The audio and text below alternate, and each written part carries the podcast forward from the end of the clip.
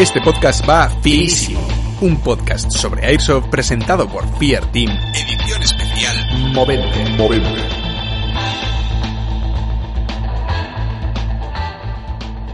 Bienvenidos a este último, este podcast va finísimo. Digo último porque sí, hemos llegado a la edición novena de este podcast, un podcast que como sabéis llevamos todo el mes de noviembre haciendo a favor de los Batcher Brothers y el movimiento Movember.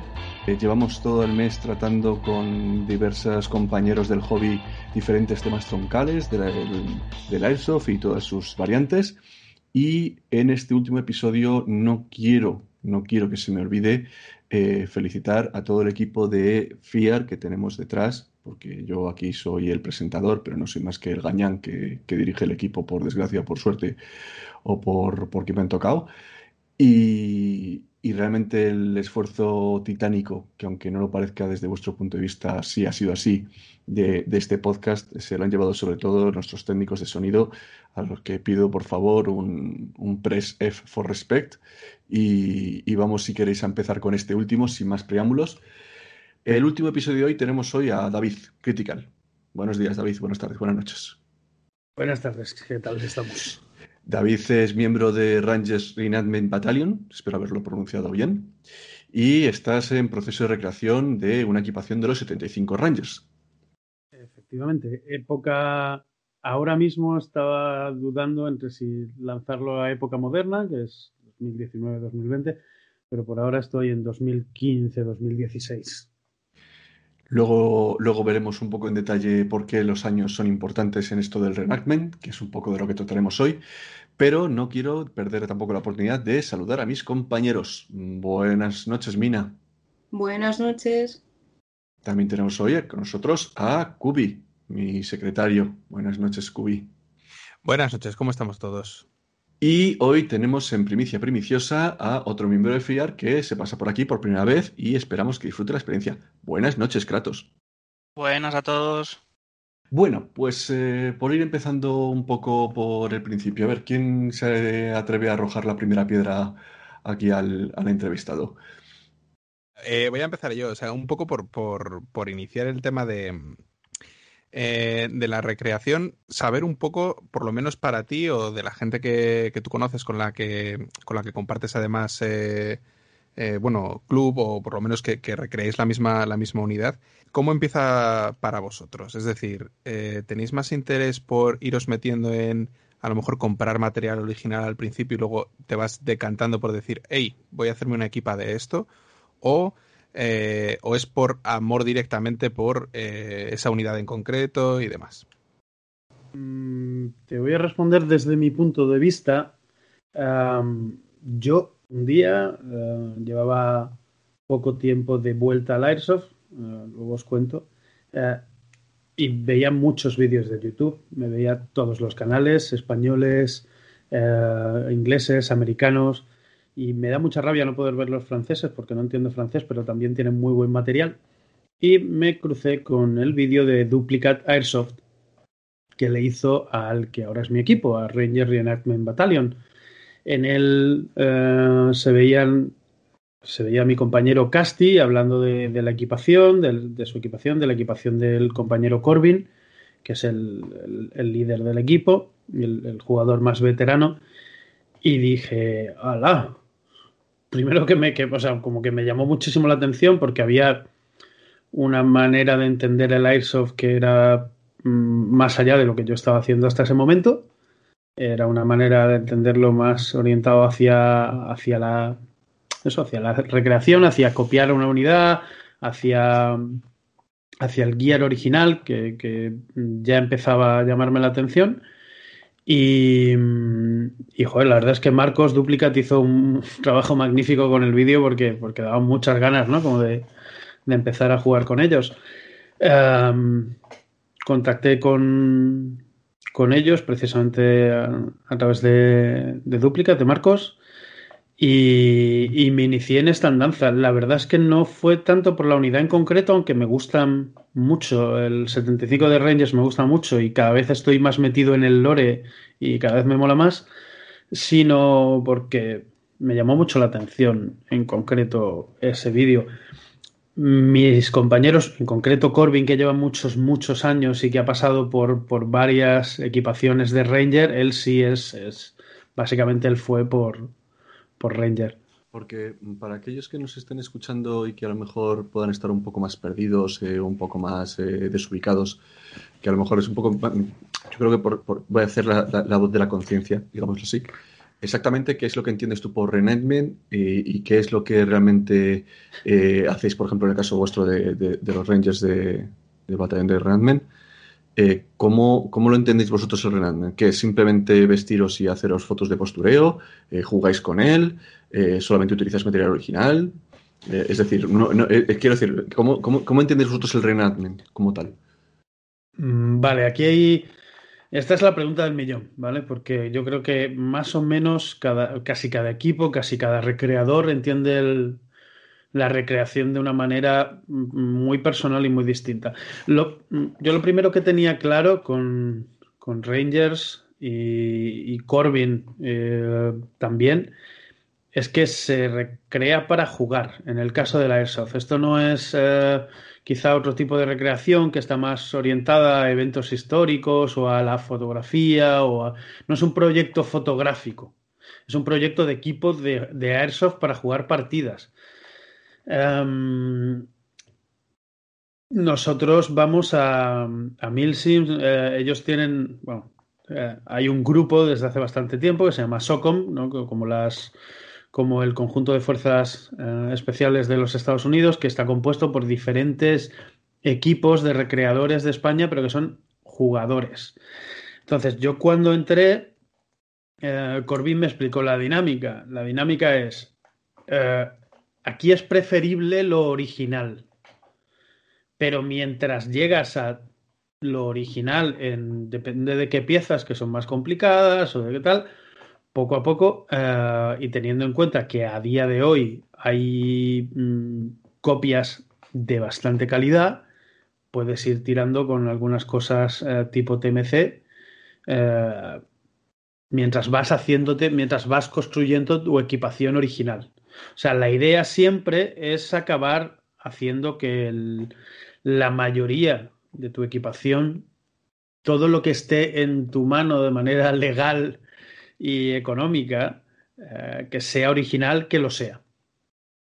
Entiendo. O sea que en principio vosotros eh, lo que intentáis es mm, tender a recrear. Entiendo que, la equipación de, en este caso, los 75 Rangers, en, momentos eh, adecuados, porque claro, los, sujetos son, son entes vivos y cada año hay a lo mejor cambios de equipación, hay cambios de marcas, hay cambios de equipo, hay actualizaciones, hay eh, yo qué sé, pues la cosa más tonta del mundo.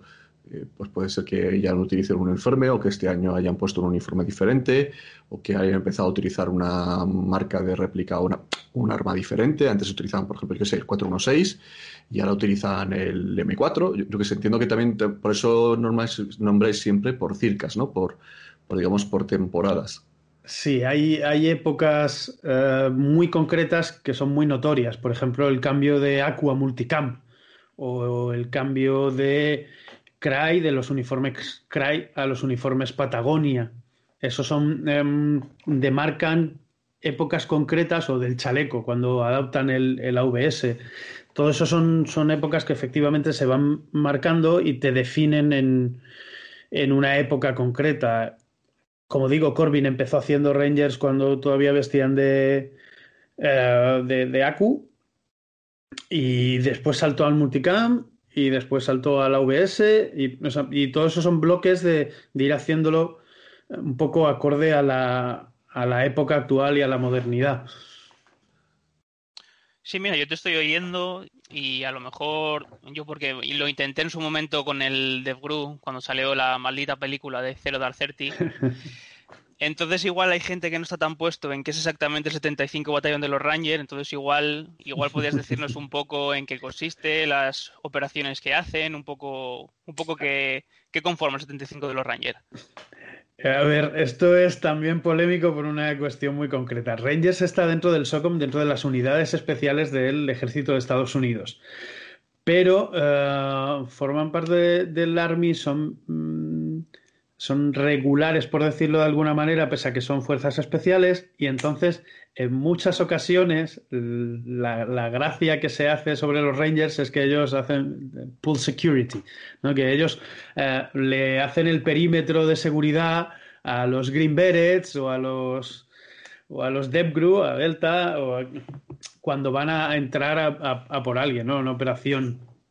Los, los Rangers han tenido sus mm, eh, eh, sus propias operaciones concretas, pero sobre todo lo que tienen los Rangers es que llevan desplegados de continuo muchos años eh, en rotación entre el, primer, el segundo y el tercer batallón. cada tres meses están rotando en, bueno, ahora mismo en, en, Afganistán, por ejemplo. Entonces ellos, en vez de ser de despliegue específico para una operación concreta, como puede ocurrir con, con el DevGroup, eh, ellos están siempre ahí. No hay, siempre hay un batallón de Rangers desplegado. Entonces tienen mucha, mucha experiencia en combate, tienen muchos enfrentamientos que no son grandes operaciones. Y después, aparte, suelen ser los que dan apoyo a las unidades del SOCOM, a los, a los las fuerzas especiales eh, en operaciones concretas de, asaltos a, a, sitios, eh, de recuperación de rehenes, etcétera. Una de las preguntas que quería hacerte yo era, toda esa información que vosotros utilizáis luego a la hora de recrearlo, ¿dónde la conseguís? O sea, ¿en qué os fijáis? ¿En qué...? Mm, vale, a ver, em, la información sobre el, sobre el 75, sobre los Rangers, eh, antes era, como en todo en la recreación, ¿no? Era como un, un oscuro bucear en los foros de americanos, eh, en conseguir hacerse, o sea, conseguir el contacto de algún eh, Ranger, por ejemplo, eso era muy típico, eh, hacerse amigo en Facebook, bucear en fotografías de, mm, pues, mm, publicadas de operaciones específicas o de exhibiciones, porque por ejemplo los Rangers cada año hacen una exhibición a público y entonces suelen salir fotos de mucha calidad o vídeos de YouTube antiguos de centros de entrenamiento. Hay, hay, al final se va haciendo un, Nosotros tenemos el Santo Grial, que es el, Dropbox de Corbin, donde vamos volcando todo el material que encontramos. Eso era hace unos años, ahora es infinitamente más fácil porque es, eh, buscas una serie de hashtags en Instagram o, en Facebook, grupos de recreación concretos que ya son mucho más, más fáciles de encontrar y el, material abunda más. De hecho, ayer me pasaron un Discord eh, específico de, de recreación americano donde se reúnen pues diferentes recreadores de diferentes facciones y ahí entras y están todo el rato discutiendo fotografías, viendo cosas, etcétera, etcétera. En mi caso concreto yo estoy en dos grupos de recreación de, de eh, chavales americanos que juegan al Airsoft que recrean Rangers. Eh, sigo a 200 cuentas de ex Rangers, Rangers en activo y cuentas de memes Ranger para entender un poco el lore.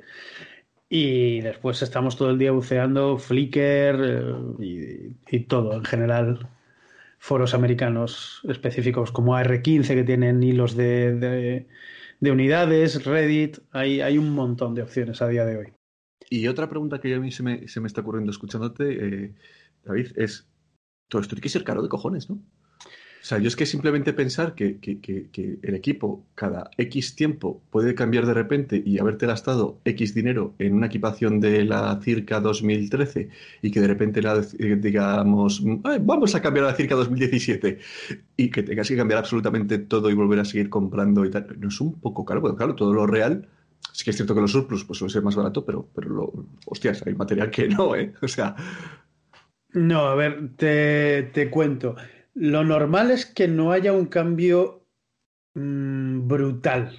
Me refiero, el ejército no coge y de repente cambia todo el equipo eh, que se le da de dotación a un, a un ranger, ¿vale?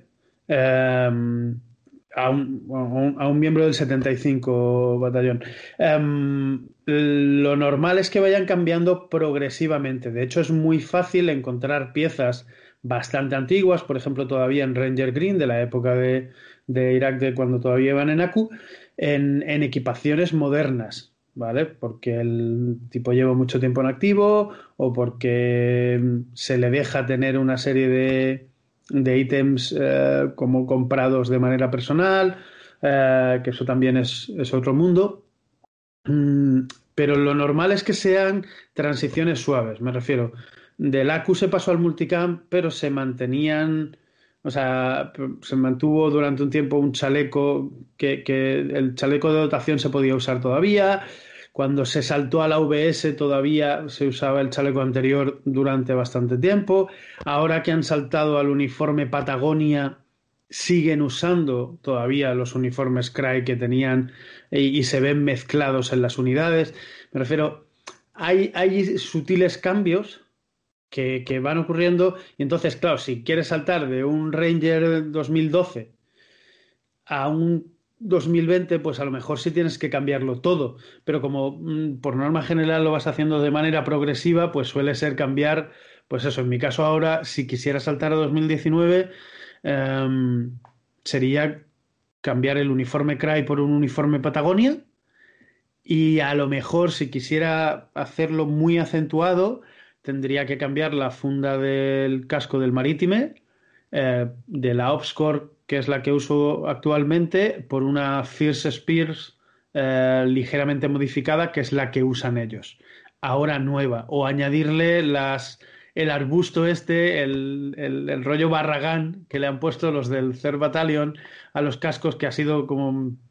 De repente se han empezado a ver un montón de, de fotos de, de, Ranger con los cascos que parecen el, el sombrero de Barragán, ¿no? Lleno de, de burlap, de, de, de em, joder, es que no sé cómo se dice en, castellano, pero bueno, de tela, de tela multicam y de, y de pajizo que le han puesto al casco ahora. Quizá digamos que el salto más importante que puedes encontrarte ahora es en las primarias, en las réplicas, más que en el uniforme. En realidad, tampoco, porque hasta que no adopten las nuevas Six Hour que parece que va a adoptar el Army, eh, los Rangers eh, probaron en su día las Scars. Hay unas cuantas Scars todavía sueltas por ahí por el, por el batallón, pero nunca las adoptaron. Ellos nunca han usado 416, siempre saltaron del M4 al MK18 CQBR y ahora usan un lower de, de MK18 con un, con un upper más largo, ¿vale? Porque ya no es tanto enfrentamientos eh, en población, sino ya media larga distancia en Afganistán y, les un cañón más largo que les permitiera disparar con más precisión a, más distancia. Entonces tienen un cañón de 14 y medio con un Hanward Daniel Defense de, de 13 y medio. A ver, hay una cosa que no he dicho antes, pero que también tiene... Eh, el, el guiar original retiene muy bien su precio. No estamos hablando de...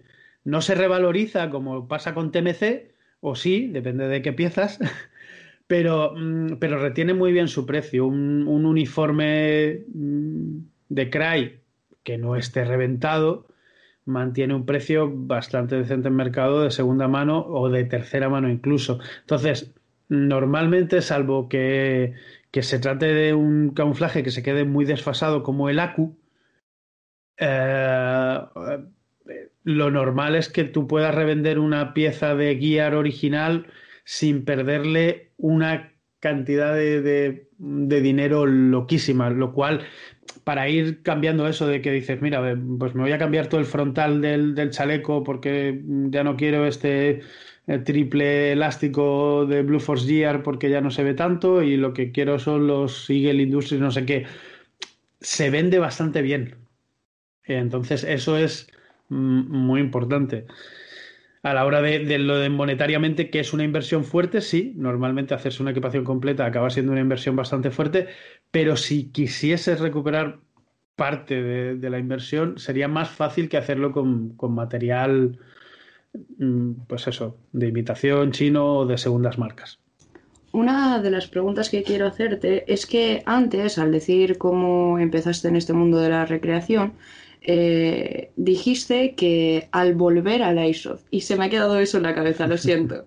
o sea, lo he estado pensando durante mucho tiempo y la verdad que quiero preguntarte, ¿cuánto tiempo llevas en esto, haciendo esto?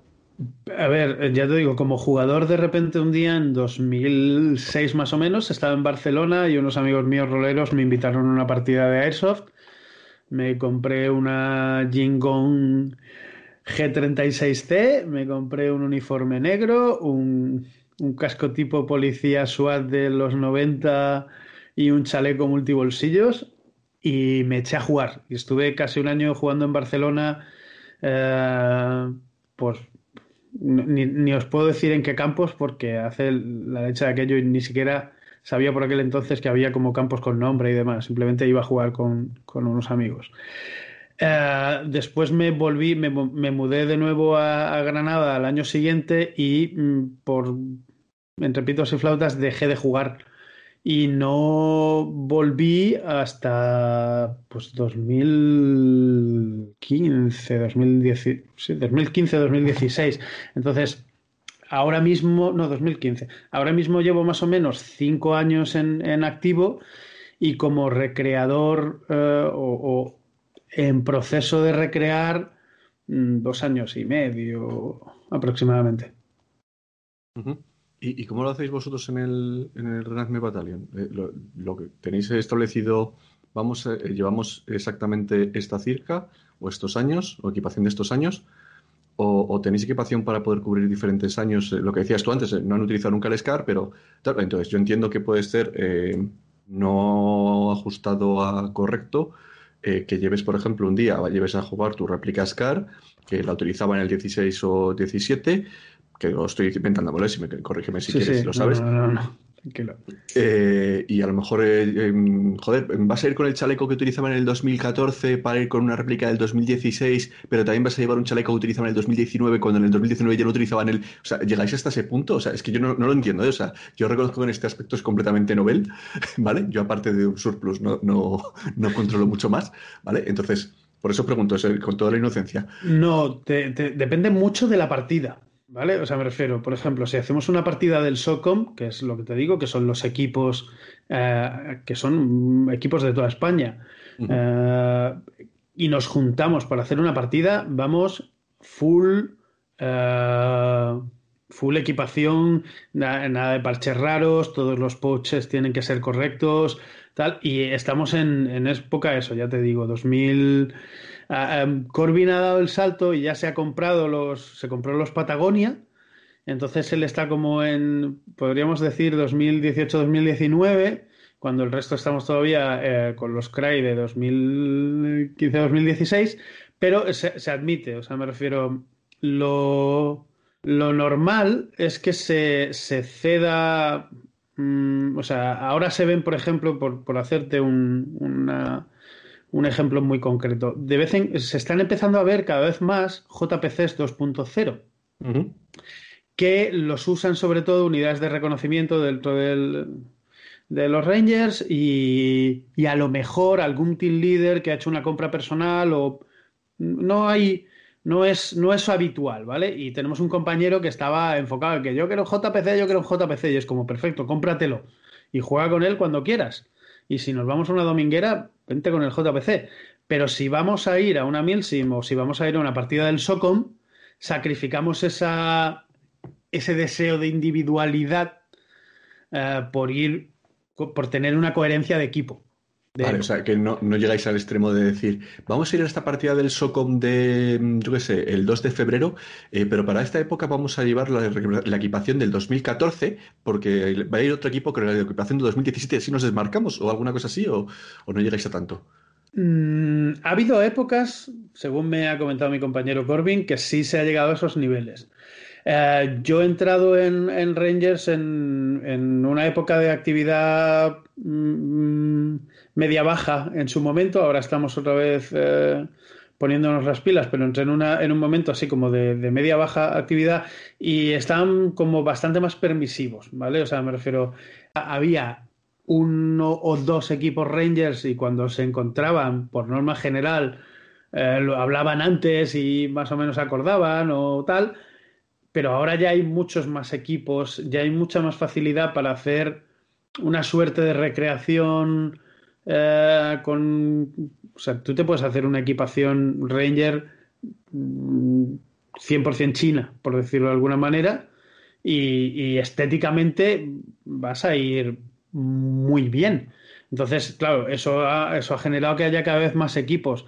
En las del SOCOM sí somos muy por culeros. De hecho, por ejemplo, el equipo de, de SEALs de, Badajoz em, siempre está chinchando en plan de eh, vais con los cray todavía, saltad a Patagonia, que, o sea, porque, porque lo que recreamos es época moderna y sí nos metemos pullas, pero no hay ese nivel de... En nuestro caso, eso no quiere decir que no haya otros recreadores, eh, otra gente con un nivel mm, muy, muy, muy, muy superior de, pejiguerismo y de, puntillismo en cuanto a, cómo se va a equipaciones y demás. Por eso digo que, antes habéis tocado un topic sensible, porque la visión de la recreación depende muchísimo de la persona. Y hay gente que si toda tu equipación no es original, y eso puede incluir el casco, que, no es un ítem fácil de conseguir, ni, ni desde luego barato para una función como la del Airsoft, no considera que estés recreando.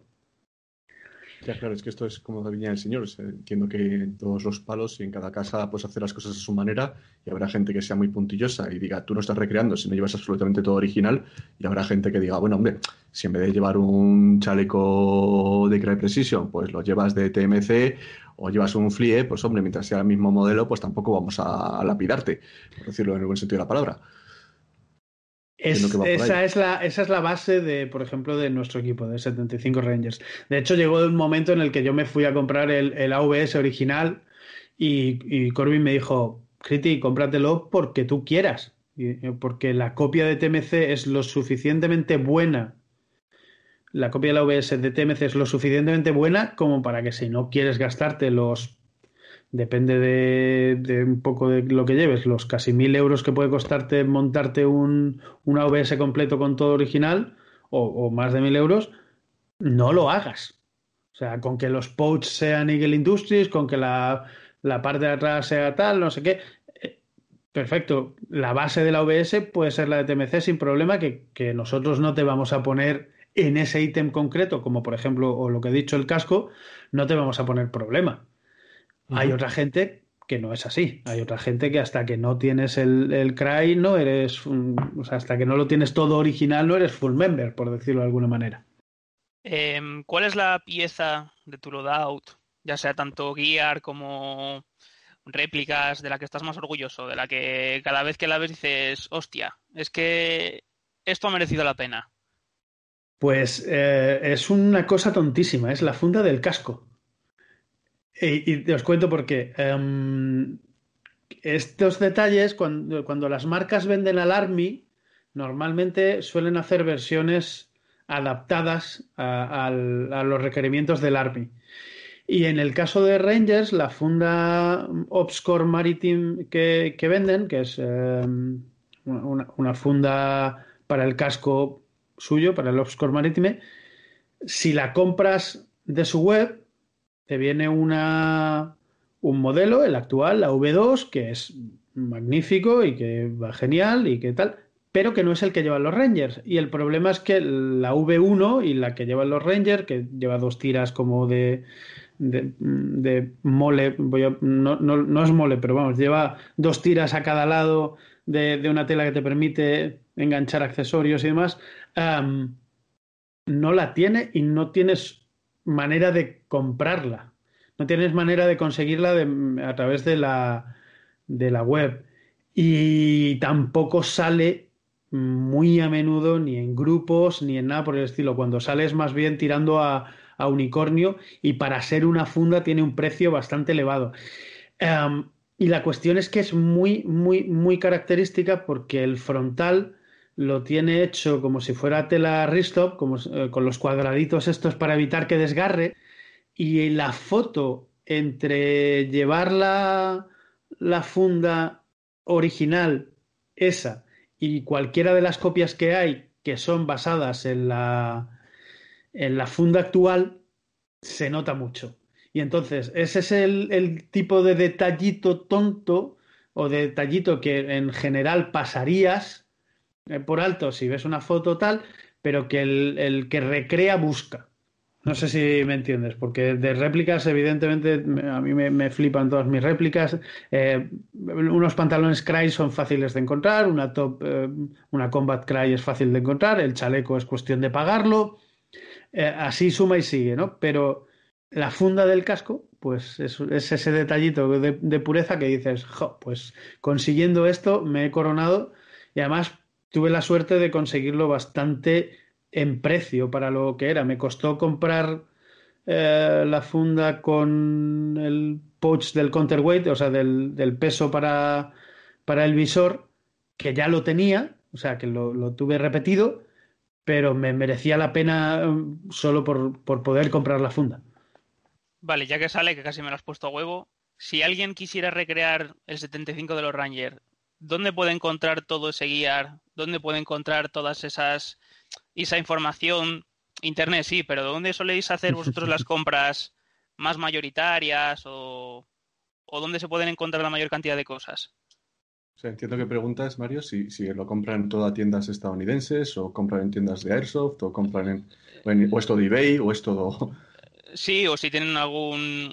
Tener un contacto te lo habilita todo, o ese tipo de cosas, porque para el DevGru era bastante especialito encontrar cierto tipo de cosas, por eso es que además el DevGru... Es, que es muy especialito, perdona. El DevGru en concreto es que, jolín, es que ese es como el, el Dark Souls de, de, la recreación, ¿no? Es como el, el monstruo final porque es, hay ciertos ítems que son bastante, bastante complejos de conseguir.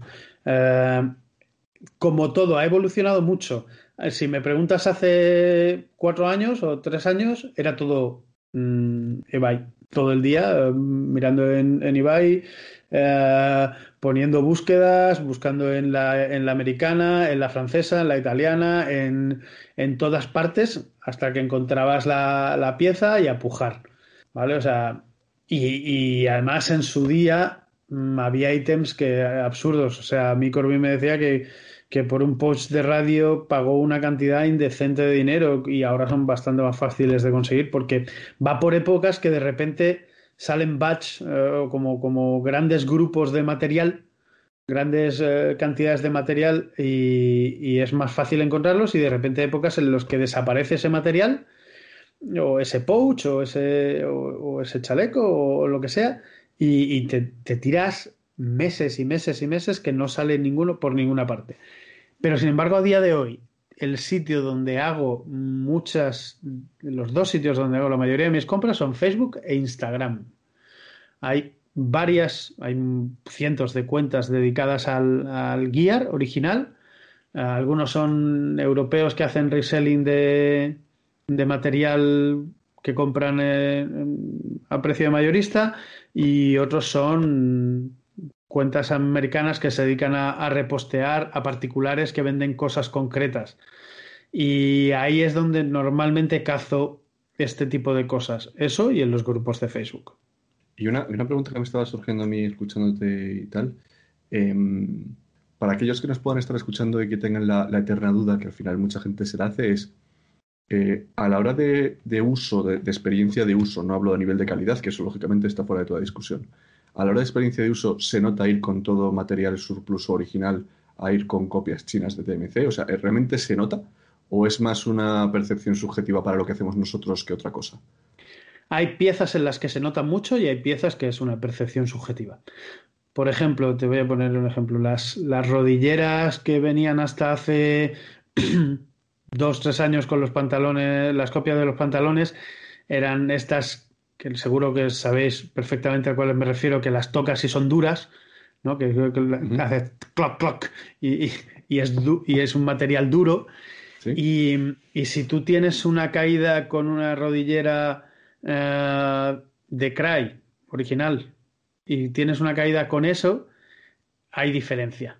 Porque el, eh, ahora ya están mejor copiadas y ya son gomosas y ya es otro rollo y ahora es mejor y la experiencia de uso es mucho más cercana.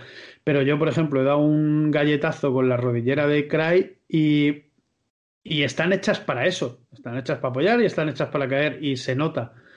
eh, es un grado de protección que te ofrece que no te ofrece otro material. Sin embargo, en ese mismo galletazo he rajado, no rajado, pero he hecho, le he hecho un agujero a unos pantalones Cray Precision que dices tú, joder, mm, pues menos mal que, que, son Cray, ¿no? O sea, si a la primera caída que hago les hago un boquete, pero es que hay que entender que el material original está pensado primero para ser reemplazado cada cierto tiempo, que a ellos les dan a lo mejor dos pares de uniforme al año, y después para cosas con las que nosotros a priori no les vamos a sacar beneficio, como que sean anti-dripping, que si se queman, porque quemarse se queman, no, no, el plástico no se, eh, no se disuelva y se te pegue a la piel y te abrase la piel. ¿vale? Es que me, salía melt en, inglés, pues me salen esas palabras, me salen en inglés. Pero mm, básicamente es, raro que te metas en, eh, o sea, que te, que te quemes, con lo cual ahí parece que no hay diferencia. Pero, por ejemplo, otras cosas en las que sí lo he visto, el tratamiento IR de las prendas con el visor nocturno. Si juegas por la noche con... Hay, hay prendas de, de marcas chinas que el elástico, por ejemplo, brillas como el muñeco de Michelin. El, elástico se ve mucho, se ve blanco, blanco. Entiendo, o sea, eh, pero aparte de eso, ya nos vamos, entre comillas, a, detalles que son. A ver, a una, a una persona que hace partidas los domingos o que hace partidas guionizadas, que no tampoco se dedica a esto de una manera, bueno, puede ir a algunas mil y tal, pero tampoco tiene necesidad de, no cantar por la noche contra el visor nocturno. O sea, aparte de eso, lo que es la comodidad, la experiencia de uso, el chaleco es más cómodo, el casco es más pesado, es menos cómodo, es más cómodo. me refiero a un poco a la experiencia del día a día. Sí, sé lo que dices. Em, por ejemplo, em, el chaleco, el AVS sí lo noto. ¿Vale? Yo tenía la copia de TMC, y además era una copia, ya te digo, muy buena estéticamente. Estéticamente es magnífica pero el arnés era menos, eh, menos rígido, menos, eh, daba un poco menos soporte que el, que el original. Eh, en, en, una partida de Airsoft dominguera normal no lo vas a notar porque el peso que llevas en general de cargadores es ínfimo y de material encima es ínfimo. Yo que juego con una radio que pesa un kilo y con una réplica de gas que solo en cargadores llevo entre dos kilos y medio y tres kilos de cargadores en lo alto en el chaleco em, y, la espalda tal, no sé qué, sí lo noto porque eh, me sostiene mucho mejor el peso, me hace una función de, de soporte general mejor del que me hacía la copia. Pero ah, básicamente eh, no lo vas a notar exceptuando en el desgaste a larguísimo, con lo cual un dominguero en general no debería notarlo. Y después en, algunas cosas como calidades de costuras y demás, que es más fácil que te raje un pantalón TMC que que te raje un pantalón Cry, es, eh, pero el coste es eh, tan diferente que no sé hasta qué punto le va a parecer la pena a un jugador dominguero y por ejemplo, si lo he visto en los pouches, eh, he visto a un tipo que le estalló un pouch de TMC con una granada eh, de estas de, gas, de CO2, que no me sale ahora el nombre, de las que van con la carcasa, y el pouch, eso, una Thunder, y el pouch reventó por los cuatro costados. Tengo mis dudas de que con un pouch original hubiera ocurrido, porque las costuras están hechas bajo unas especificaciones Mm, muy superiores. Más reforzadas. Sí, bueno, yo la pregunta supongo que, que, la gente lo ha intuido. O sea, bueno, y si me gasto algo más y en vez de comprarme el chaleco en AliExpress o en comprármelo en Taiwan me compro un Warrior Assault System o me compro un CRAE directamente. Es decir, la diferencia si realmente me compensa esa diferencia de precio o para alguien que no esté recreando a la hora de jugar partidas, aunque vaya a Milsim, ¿le compensa o no le compensa? Eso lo pregunto un poco por dónde van los tiros, para la gente eso puede estar preguntando. Pero es distinto, porque tú me hablas de funcionalidad, pero no es lo mismo. Bueno, no solo funcionalidad, quiero decir, me refiero en todos los aspectos. Otra cosa es que luego la, dureza o la durabilidad o tal, que es lo que tienes tu razón, ¿no? Lógicamente algo que es mucho más caro va a ser mucho mejor en general. No, pero yo voy a, yo voy a una cosa más, y es, es eh, lo que he dicho antes, que es, irónico, ¿vale? El precio de reventa de un chaleco AVS de TMC, ¿vale? Que yo lo compré a 90 euros, y ahora cuesta 160 en, en multicam, ¿vale? Ha, crecido. Yo de segunda mano, cuando me compré la OBS original, se lo vendió un chavalito mm, con unas posibilidades económicas eh, X y se lo vendí por el mismo precio que me costó y, y, le estaba, o sea, y, y, lo considero como un favorazo porque se lo podría haber cobrado más caro, ¿vale? Eso no es lo habitual. Si tú te compras una cosa de 8 fields y después intentas venderla, el valor es pírrico, por decirlo de alguna manera, ¿vale? Si tú vendes un Cry Precision, la gente está comprando un Cry Precision y el valor de reventa se mantiene bastante. Y además ahora, si un TMC te cuesta, un chaleco te cuesta X de una marca, una copia china decente, y un original, o sea, a lo mejor una OBS, como digo, en multicam te cuesta 160 y por unos 200 poco tienes un JPC Cry Precision original. Pues ahí está la duda. Es la duda que empieza a surgirle a mucha gente.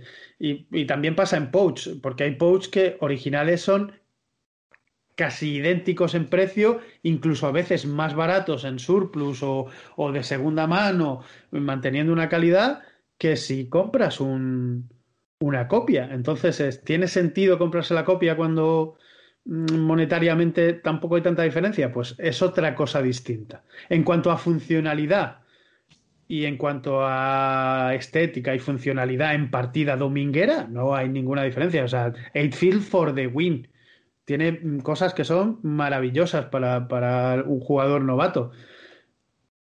O sea, ahí no, ahí yo no, no, soy nada snob en ese aspecto. O sea, si quieres, eh, si te montas una equipación chula de, de ocho campos, de eight fields, sí. ma, tienes todo mi respeto y además vas a jugar eh, igual que yo con mi Cry. O sea, ahí no hay mayor diferencia.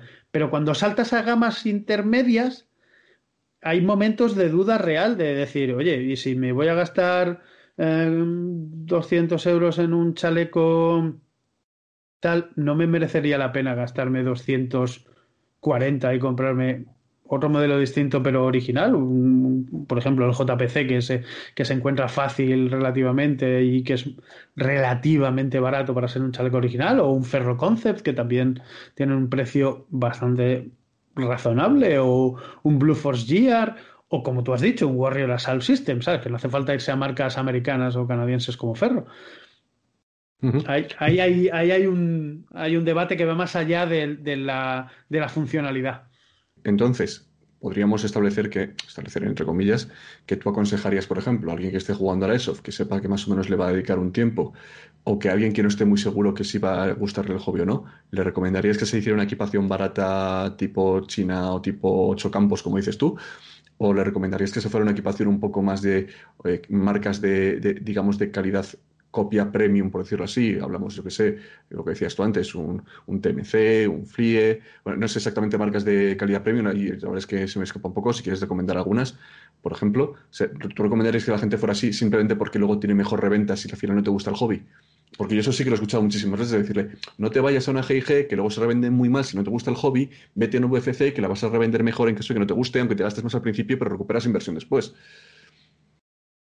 Uf, a ver. Uh, a lo mejor la pregunta es muy difícil, ¿eh? Si no, no, no, no, no es una pregunta tan difícil, pero, pero te, te, voy a hacer una.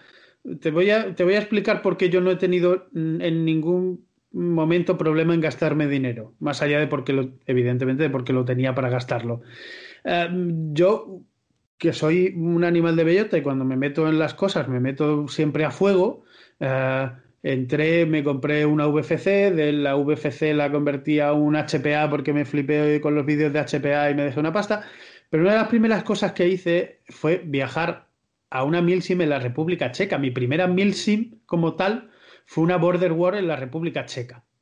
Y yo llegué allí con treinta y pico años, treinta y cinco, y me encontré a un señor de 57 años alemán con una LMG allí dando caña y dije, vale, pues a, tenor de la edad que tiene este hombre y la que tengo yo, eh, tengo hobby, si quiero, para los próximos 20, 30 años, sin problema.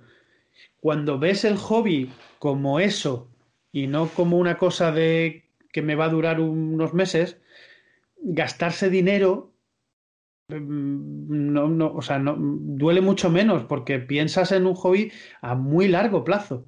Yo no compro las cosas para después pensando en revenderlas, aunque algunas sé que tengan el valor de reventa. Las compro porque las quiero y porque las quiero usar.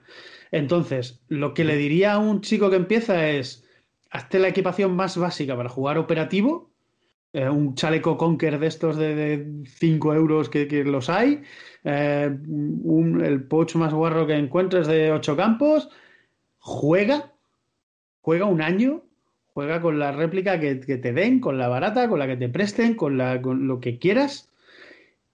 Y si de verdad el hobby te gusta, si a las tres partidas no lo has dejado tú o lo han dejado todos tus amigos y tú ya no tienes ganas porque si no es con tus amigos no juegas y tal, y tú, y tú sigues, como hacía yo, que, que jugaba los fines de semana en Granada y al final mm, no podía bajar tanto a Granada y empecé a irme yo solo a jugar por los campos de Madrid, solo, porque me gusta el Airsoft, me gusta mucho. Entonces entonces, cuando veas que da igual que tus amigos no jueguen, que tal, que tú cada domingo te vas a pegar tiros porque te flipa, entonces gástate dinero en hacerte una equipación la que te dé la gana, sea de marcas premium, que eh, seguro que eso te permite tener dos o tres equipaciones chulas, o, empieza a ir a por original, en, em, empiezas que sabes que la diferencia de precio no es tan alta y, además son súper versátiles, sobre todo teniendo el multicamp que vale para todo. Pero me refiero, ese es mi consejo, que juegues y después ya decidas si te lo quieres gastar. Exacto, más o menos engarzas con el mismo consejo que daba Ángel y que han dado muchos que ha pasado por el podcast durante este noviembre, que es juega de prestado y cuando sepas que esto es lo tuyo, invierte o gasta. Eh, pues, pues no lo, ya te digo, no lo había escuchado el de Ángel, pero es que me parece mm, de sentido común, porque eh, tenemos un hobby que tiene una tasa de entrada de gente muy alta que se compra una réplica tal cual dura tres partidas porque sus amigos dejan de jugar y no y acaba perdiendo dinero por haberse comprado pues como todos, que hemos malgastado dinero en piezas de, guiar, ¿qué tal? Entonces, empieza por lo más barato, empieza de prestado, tal, y cuando de verdad descubras que el hobby te, te llena, entonces ya planteate qué quieres hacer, qué equipación te quieres hacer y, lo que te quieres gastar. Si, encuentras una copia, vas a funcionar exactamente igual de bien. Si quieres entrar en un, proyecto tipo Ranger Reenactment Battalion y quieres ir a por más, eso, eso lo irás descubriendo a medida que, vayas jugando. Hemos hablado de Cry un poco, hemos hablado de Obscore. Eh, ¿Cuál es vuestra marca de réplicas favoritas? ¿O tenéis algún tipo de marca de réplicas en vuestro equipo que digáis, necesitas esta para jugar porque es la que mejor nos concuerda o es un poco elección libre? Es la estética, no la marca. ¿Vale? O sea, para Ranger, como digo, lo, normal, la base, es un M4 con cañón de 14 pulgadas, con el Daniel Defense de 13,5. Eh, un modelo específico, hay dos o tres modelos específicos de óptica que puedes usar. Eh, y diferentes complementos y, culatas que puedes tener. Em, yo soy un fanboy de Tokyo Marui. Y, mis compañeros se ríen porque mi compañero Casti tiene una, tenía una GIG eh, Top Tech que iba increíble. O sea, que el chino, el día que la ensambló, estaba bendecido por los dioses y eso tira maravillosamente bien. Yo tengo mis Marui que de casa tiran maravillosamente bien. Corbin tiene un montón de réplicas mm, geniales que fallan cada partida, que es, maravilloso, porque tiene un sistema y le falla. Tiene una Viper Tech que es de, gas o CO2 y le falla. Tiene una no sé qué. Y o sea, al final, hoy, hoy le ha pasado. Hoy jugaba conmigo, se llevó la Viper Tech, el frío, no sé qué pasaba, no, no le iba. Se ha puesto con un SCAR que tiene de tipo DMR para jugar tal, le ha fallado el MOSFET y acaba jugando con la ICS pero la ICS tú la ves y es una, una réplica Ranger, porque la tiene con su linterna, con su PEC, con su visor concreto. Lo, que, lo, que, lo que influye es la estética, no, el, no, no la marca.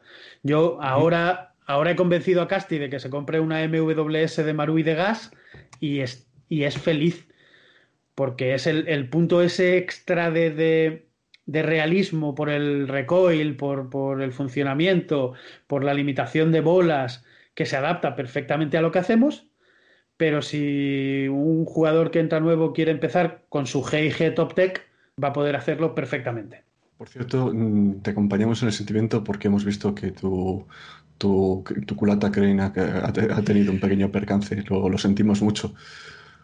Esa, esa réplica es em, mi primera Marui Recoil, que es una submod, que tuvo una infractuosa caída en Ciudad del Airsoft, resbalé y di un señor jarmazo, que, diríamos los andaluces, di una hostia de cuidado. Eh, y toqué el, lower. Es, una réplica que, suele tener problemas con el lower. Eh, llegó un momento dado que la segunda vez que iba a la República Checa con la Milsim se me salió el tubo de la culata entero, como, como habéis visto en la imagen de hoy. Sí. Volví a España con ella, me la lograron reparar. Eh, me la volvieron a reparar otra vez eh, con un upgrade que me hizo MacGyver. y, y hoy ya, o sea, yo ya había visto que estaba, que ya iba a fallar, porque al, meterle una serie de tornillos prisioneros para que eso no partiese, para que no se saliese el, tubo de la culata, lo que había, lo que había ocurrido es que se había debilitado la estructura del, lower que ya de por sí estaba cascada. Entonces yo sabía que iba a morir. Ahora le cambiaré el lower y ya está, pero pero gracias, gracias. Ha sido un F, ha sido un F muy serio. O big F. Press F to pay respect.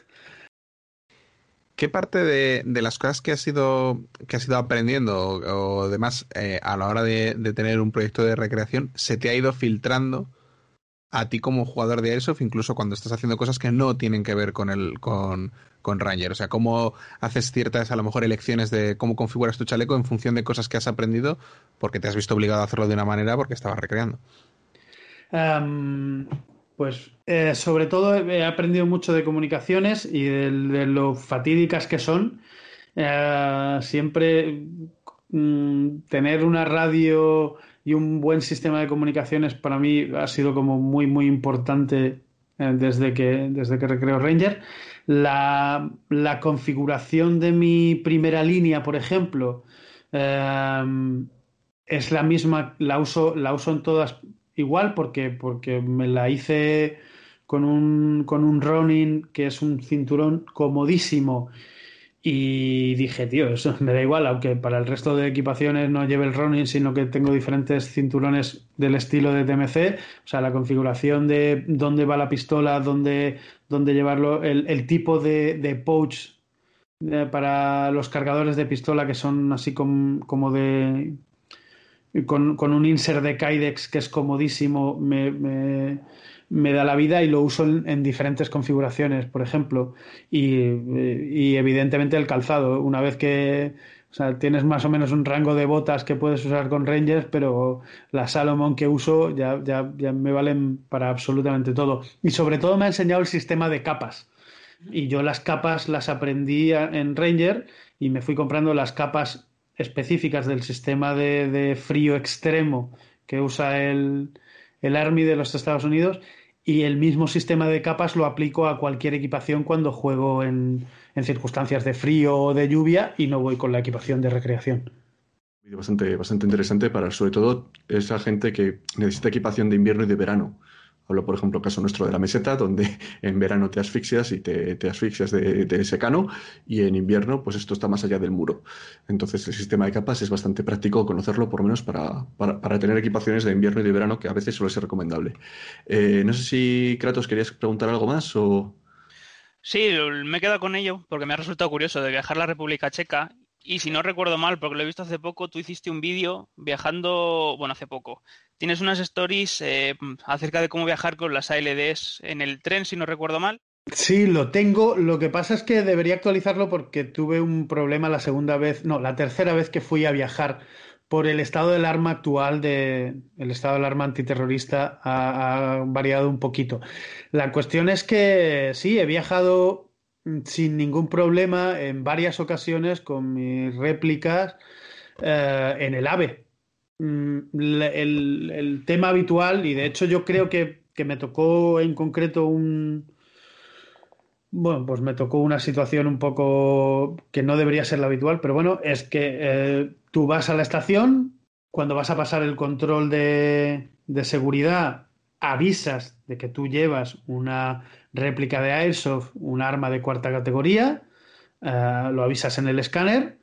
Eh, lo habitual es que el tipo de seguridad mm, te diga, perfecto, mira, pasas aquí, enséñamelo y llame a la Policía Nacional eh, y tú con tu réplica, con tu tarjeta de armas, tu registro, mm, baterías fuera, cargadores vacíos, cargadores por separado de la réplica y todo bien guardado, la Policía Nacional compruebe el número de serie de la tarjeta y te diga, puedes pasar. Lo mismo, lo mismo en aviones. De hecho, llamé a Comandancia de Armas de la Guardia Civil porque me, me habían dado 20.000 vueltas con si necesitas el ZZ para volar, no sé qué. Me dijeron que no, que no hace falta. Lo normal es que Iberia sí te facture la réplica como equipaje especial y te cobre un plus eh, aunque he visto a muchos compañeros turcos y de otros países meterlo directamente en el equipaje la réplica y no decir nada y si pasaba bien y si no pagar el plus, pero que la han metido porque al final es, es, una réplica y, la han facturado sin, sin, decir nada. Sin embargo, cuando he, cuando he viajado hacia la República Checa no he necesitado el ZZ, que es el, el precinto que se le pone a las armas cuando van a, a volar en avión pero al volver de la República Checa sí me lo ponían, me, hacían, me hacían la revisión, lo tenía que llevar a la, comisaría del aeropuerto, ahí me ponían el, lo revisaban, le ponían el ZZ, se lo llevaba una persona directamente al avión y al volver a España recogías tu maleta, salías de la zona de, de recogida de equipaje y nada más salir hay una habitacioncita en un lateral que es comandancia de armas tocas a la puerta eh, y dices con tu DNI, mira, es que vengo a recoger esto del vuelo tal. Y entonces abren el, eh, abren el, precinto, comprueban que es una réplica de Airsoft, comprueban que tu, tu papeleo está en regla, te la dan, buenas tardes y, a más ver. Lo que digo es que ahora, como estamos, eh, si no mal no recuerdo, en alerta 4 por posibilidad de terrorismo, aunque cuando fui en Renfe la Policía Nacional no puso ningún tipo de problema con que pasase con la réplica porque lo tenía todo perfectamente en regla.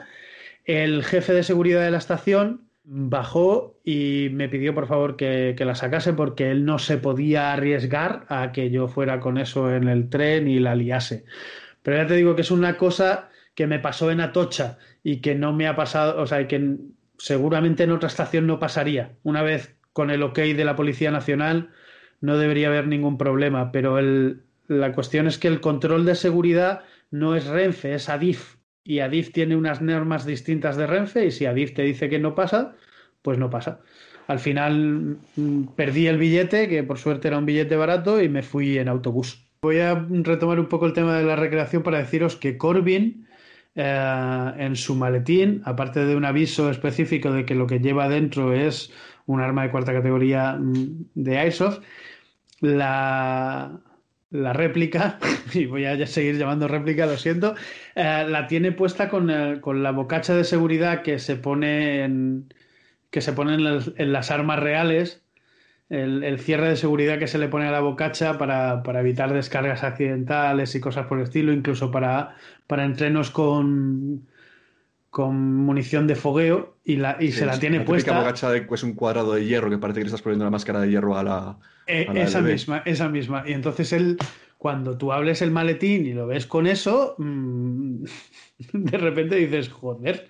O sea, eh, que, cuando se quiere cuidar el, detalle, cuando hay mimo a la hora de, cuidar una equipación, incluye cosas como esa. Y la verdad es que lo ves y dices, tío, son los detalles de pureza que hace que Corbin, pues, que lleva más años que el sol en esto, pues eh, se ha respetado como es. Un saludo a Corbin desde, desde aquí, que seguro que no nos escucha, pero también igualmente. Vamos a pasar a la sección de, de Abocajarro. Eh, no sin antes recordaros que vamos a poneros unos minutitos de contaros lo que es el proyecto Movember y qué son los Bachelor Brothers por boca de su presidente, José. La Fundación Internacional Movember es una fundación que trata de difundir eh, valores de salud masculinos y sobre todo se centra en el cáncer de próstata, cáncer testicular y, por conexión la salud mental y la inactividad física. Los Bachelor Brothers eh, nacieron allá por el 2014, aunque bueno, yo antes ya llevaba bastante tiempo, pero a modo particular. Pero los Butcher Brothers hacían, ya te digo, como en el 2014. Salieron algo tan sencillo como que empecé a organizar catas de cerveza, empecé a convencer amigos, lo empezábamos a hacer bien, porque vamos, para empezar a hacer bien y sobre todo a pasarlo bien. Porque el lema es hacer bien y diviértete. Pues así lo empezamos a hacer. Y poco a poco empezamos con una hucha en la tienda, y bueno, pues se recaudaba en nada un par de euros, hasta los más de 25.000 que recaudamos el año pasado.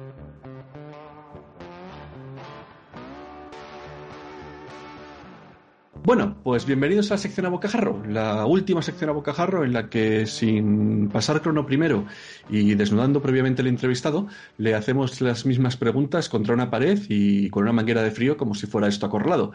Em, ¿Estás preparado o quieres ponerte algo entre los dientes, un palo, una correa o algo así para...? Nada, nada, estoy totalmente preparado. A, hierro, que dicen aquí. Vale, bueno, pues eh, primera pregunta. ¿Qué es lo que te llevó a empezar en el Airsoft? Si conocías el mundillo con anterioridad o te engañó un amigo o... Eh, me llevó el Warhammer. Eh, en una quedada del canal Warhammer de IRC mm, mucho, hace muchos más años de los que me gustaría admitir, me quedé a dormir en la casa de un amigo que se llama Corne Uriol en, Barcelona y tenía una AK de Airsoft y yo dije, ¿esto qué es? Y... ¿Y por qué no hay cráneos y sangre en tu trono? De hecho, de hecho, la bocacha de AK tenía eh, soldada una calavera porque es corne. Así que eh, sí, el Warhammer me llevó a la Airsoft. Muy, muy normal, eh, sobre todo corne, si solo es fantasy. Bien, em, ¿y cuál es el momento más divertido que recuerdas desde que empezaste en el Airsoft? De esto que puedas, que siempre es la típica anécdota que cuentas y acaba la gente escojonada de la risa.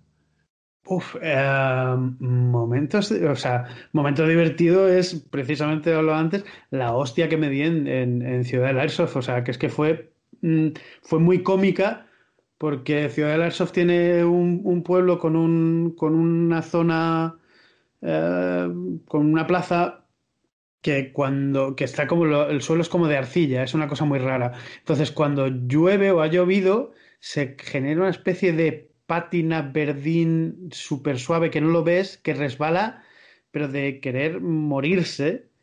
Y, eché a correr para cruzar la plaza, echaron a correr dos tíos detrás mía y di un bocazo como un copón, pero es que tal como caí yo, me hicieron por detrás dos personas, ¡pum, pum! O sea, porque fuimos como el trenecito, dimos una, un, dimos una, una, hostia, la mar de serie allí y la verdad es que estuvo muy graciosa. Y, la sensación que no es, no es que sea divertido, pero es una sensación que no se me olvida, es la primera baja que hice con un visor nocturno, o sea, porque es como la adrenalina a, a 200% y y de, no me han visto.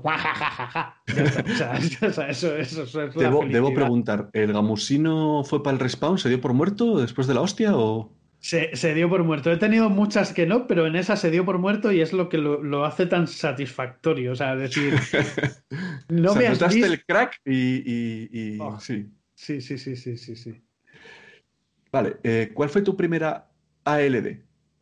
Mi primera LD fue una Jingon uh, G36C. Correcto.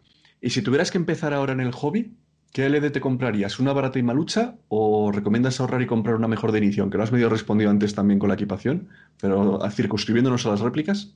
Circunscribiéndonos a las réplicas, eh, he de decir que ahora hay una gama que está por encima de la purria que había antes de Jingom, que, que, es la purria maravillosa que nos inició a muchos, pero purria, eh, que eh, podría irme o a por una GIG o a por una... Em, eh, oh, no me va a salir ahora el nombre, maldita sea. No, no, no, no, no, Amoeba no, por Dios, no compréis una Amoeba. No, no, no, no compréis una Moeva para empezar, una Specna. Lo has dicho y es, se me había ido totalmente de la cabeza. Specna, que son unos cuerpos un poco más, más duros, más rígidos, más metálicos. y cuerpo metálico y que, y que de base están bastante bien, son una base buena para hacer un pequeño upgrade, que al final todos vais a acabar haciendo un upgrade de vuestra réplica. O sea que yo diría eso, yo me a una gama media de las actuales y si tienes posibilidad saltaría a, un, a una VCC como réplica maravillosa para empezar de, o sea, de relación calidad-precio a futurible. O sea, una réplica para aprovecharla muchos años incluso. Cuéntame, ¿un campo que recomendarías para gente de fuera que esté o que conozcas y que merezca la pena el desplazamiento si no eres de esa zona? Es decir, el típico campo que dices, si tienes que viajar tres horas, cuatro horas, me da igual, pero este campo merece la pena se pegarse esas ocho horas de viaje entre ida y vuelta para, para disfrutar del campo. Pues, uh, joder, eh, ahora mismo, el, aunque es un tipo de campo muy particular y que el enclave, sin duda, el enclave en Madrid, uh -huh. para mí es un campo que hay que visitar. La, la cuestión es que hay tres campos, ¿no? O sea, Ciudad del Airsoft lo tienes que visitar sí o sí, porque es maravilloso y porque mola que te cagas y porque sí, la guía en Cartagena es un campazo también um, muy, muy chulo. Y yo ahora mismo ya os digo, recomendaría el enclave, pero por lo mismo que antes del enclave hubiera recomendado Distrito 9, eh, que se lo recomendé en su día a Cápsule y estéticamente era un campo de palés, es un campo de palés, eh, pero lo que tenía, que ahora tiene el enclave, que es mucho mejor estéticamente, es un CQB brutal, una kill house chulísima, eh, pero lo importante realmente es la organización, que es un tipo que se llama Víctor Arconte, que, que, lograba hacer de distrito, que es un campo de palé, un campazo, y de un campo tan chulo como es eh, eh, el enclave, ya no te quiero ni contar. O sea, saca oro de, de uh -huh. eso. Es del mismo dueño, el enclave de Distrito 9. Sí, lo que pasa es que Distrito 9, su última temporada, va a cerrar. El, el dueño del campo lo, lo, quiere vender, con lo cual vamos. Víctor ya ha abandonado un poco. Se siguen haciendo partidas mientras dure, pero ya ha abandonado un poco la organización y se ha centrado en el campo que ya sí es de su propiedad, que ha abierto él tal, que es el enclave, que es una auténtica pasada. ¿Y qué partida con nombre propio recomendarías que merezca la pena el viaje? Cualquiera que organice el SOCOM. Eh, Pero para que... poder acceder a esas se necesita carnet de, de o, o puede cualquiera. en realidad, por norma general, eh, son las Red Iron. La, ha habido Red Iron que han estado organizadas por Full Metal y ha podido acceder cualquiera, como la última. Y ha habido Red Irons que las organizó el SOCOM. Eh, yo diría que sin duda iría a una partida, y todavía no he tenido el placer, pero estoy seguro de que la disfrutaría muchísimo, una partida de Infotec. Uh -huh. A cualquiera de Infotec estoy seguro de que el, el jugador que vaya la, la, va a disfrutar. Todo el mundo me ha hablado maravillosamente bien de sus partidas eh, y siendo Milsim no es fácil, porque las Milsim siempre decepcionan, siempre hay un grupo de gente decepcionada en una Milsim y puede tener o no que ver con la organización, pero que todo el mundo coincida que la organización es buena, independientemente después de las sensaciones en partida, eh, dice mucho de, de, de Injotec. Eh, sospecho la respuesta, pero lo pregunto porque lo pregunto a todo el mundo. ¿Qué tipo de partidas te gustan más? ¿Roleadas, domingueras, milsim? Es que me gusta mucho el Airsoft en general. no, no, es que es, que es, es que es muy duro porque yo soy muy dominguero juego todos los domingos en, en de, de, de, de, guarreo, de, sin más. Disfruto las Milsims como un enano. En general, la, el tipo de partida que más me gusta es nocturno. Eh, ¿Qué prefieres, campo CQB o campo grande? CQB. ¿Y Black Hawk derribado o único superviviente? Black Hawk derribado. ¿Hermanos de sangre o de Pacific? Hermanos de sangre. Y ya para terminar la última pregunta, lo prometo. ¿Six o SEAL Team?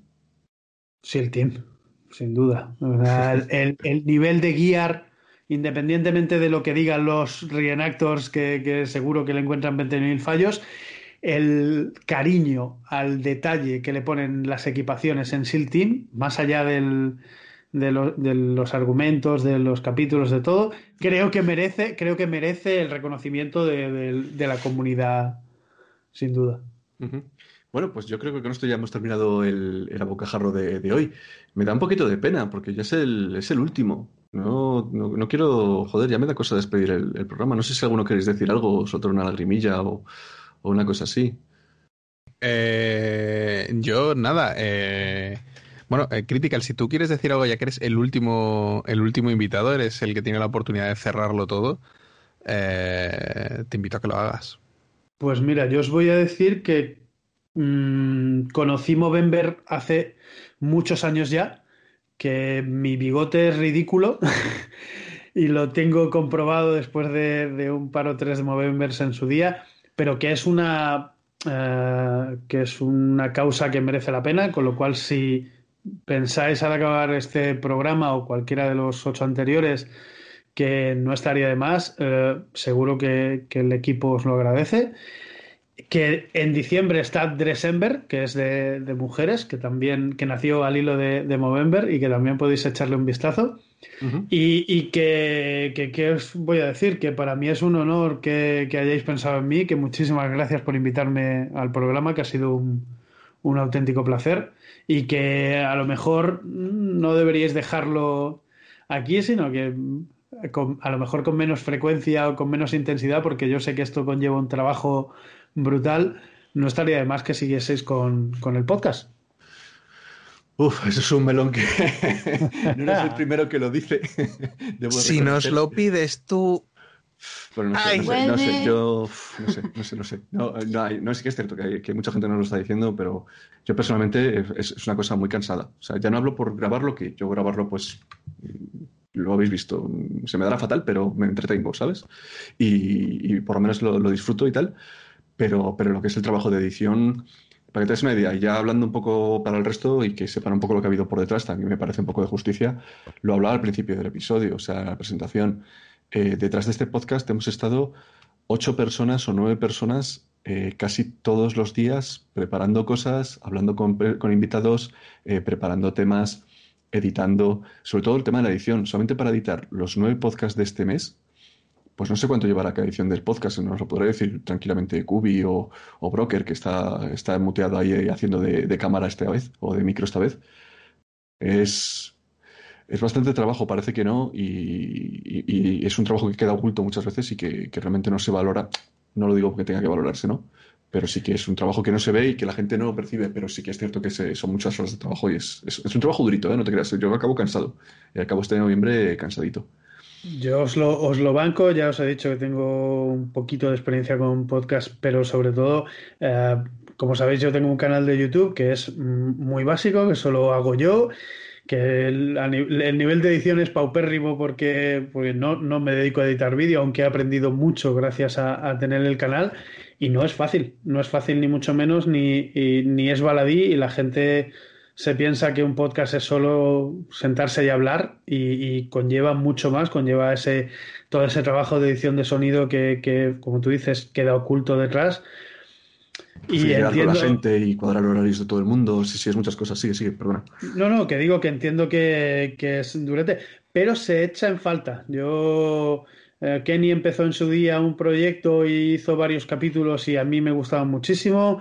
Eh, evidentemente tenemos a Russo con sus directos y con sus vídeos largos que, pueden ser consumidos casi en formato podcast. Eh, lo más parecido que he hecho yo ha sido en, mi canal fue la, conversación de dos horas y pico con, con Marine hablando de la MWS, que es una réplica que, que nos fascina, o con MacGyver hablando de, su taller.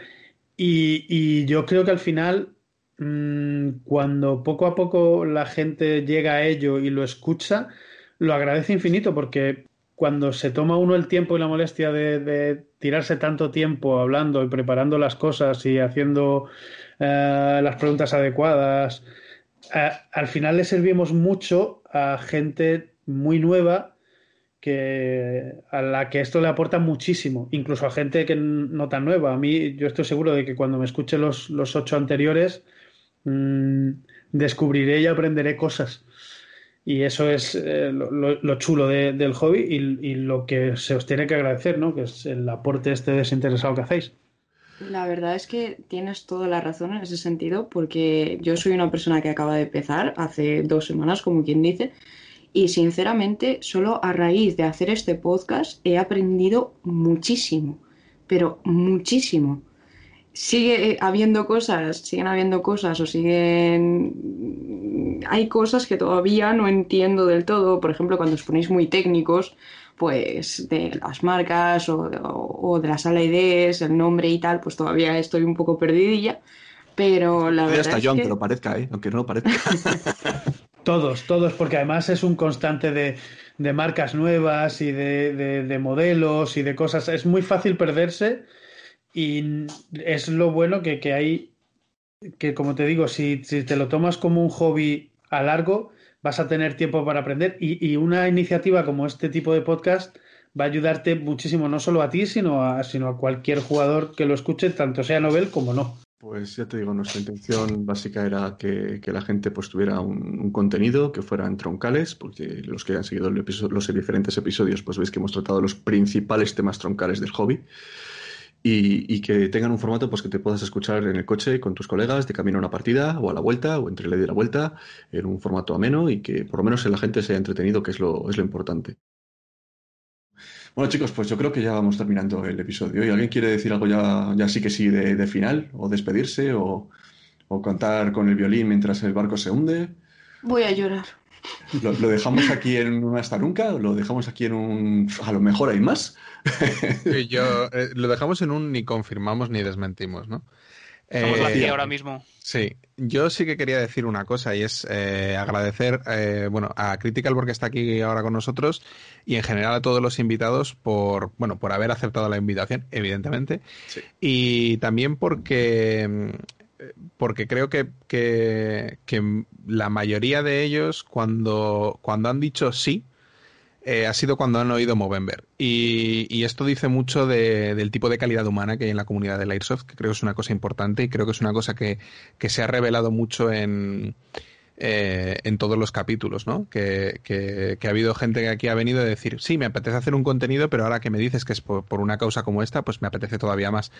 Y, creo que, es eso, es un agradecimiento por haber aceptado la llamada y sobre todo cuando, eh, cuando ha sido por, por, una causa como esta. Eh, el hobby tiene sus partes oscuras como todo. Como todo. Eh, no, no, vamos a negarlas porque negarlas lo que hace es eh, poner un, una, una, barrera de, de, de, idealidad a los nuevos que después cuando no se cumple es cuando suelen caerse. Pero Sería como vivir, como dice los Simpsons, en la calle de la piruleta, en la, en la casa de la golosina, ¿no? En la casa de la golosina, pero es verdad que cuando quitas un poco la, el, el, polvo y la paja, lo que queda en el hobby es un montón de gente con, con ganas de pegar tiros, con ganas de contar historias, con ganas de, de pasárselo bien. Y, y, que eso es lo, eso es lo chulo. Eso es lo chulo. Y, y que, que, tenemos un carácter social ahí de fondo que, que, lo que te digo, en cuanto a mí me decís Movember, pues yo digo, pues claro, pero, o sea, no solo porque lo conociera ya, sino porque este tipo de, de, cosas, pues eh, siempre motivan para, para participar en, en, cualquier cosa que sea así de tipo solidario. Pues sí. Bueno, pues eh, nada, hasta aquí llegó. El próximo año, en noviembre, no sé lo que haremos, si haremos algo. Ya sabéis que llevamos ya varios años colaborando con, con la asociación de Movember aquí en Valladolid, que es Batcher Brothers. Eh, lo repito por última vez. Os invito a que consideréis la posibilidad de, de, si os lo podéis permitir y os merece la pena, en la descripción de los vídeos, en la descripción de nuestros canales de, redes sociales, de Instagram, Facebook, ver y donar si queréis y podéis permitiroslo. Os invito a que lo consideréis. Kratos, como tú eres el primer episodio que viene, despide tú el programa, venga, va.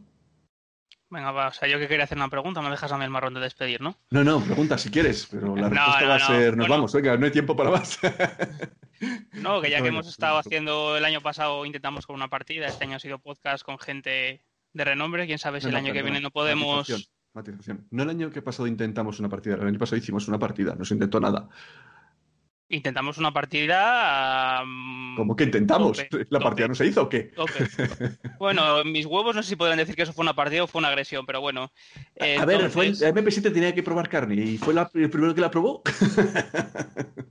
entonces, quién sabe si el año que viene podremos organizar una partida multitudinaria que ayudará a recaudar mucho más de lo que conseguimos el año pasado y de lo que seguramente conseguiremos este montamos una partida para que todos los que han venido en los episodios de podcast de este año se vengan hasta aquí. A mí ya sabes que no se me pone el mundo por montera. Bueno, pues ahora sí que sí, que llegó el final. Muchas gracias, Kubi, por, por venir. Buenas noches, cuidaos mucho todos y muchas gracias por escucharnos. Un saludo, Mina. Y... Un saludo. muchas gracias, eh... Kratos. Un placer. Y lo dicho, muchas gracias David también por venir y nos vemos eh, en el próximo que hagamos, que seguro que aguaremos con el tiempo de alguna manera o de otra. Nos vemos en los campos, chicos. Chao, chao.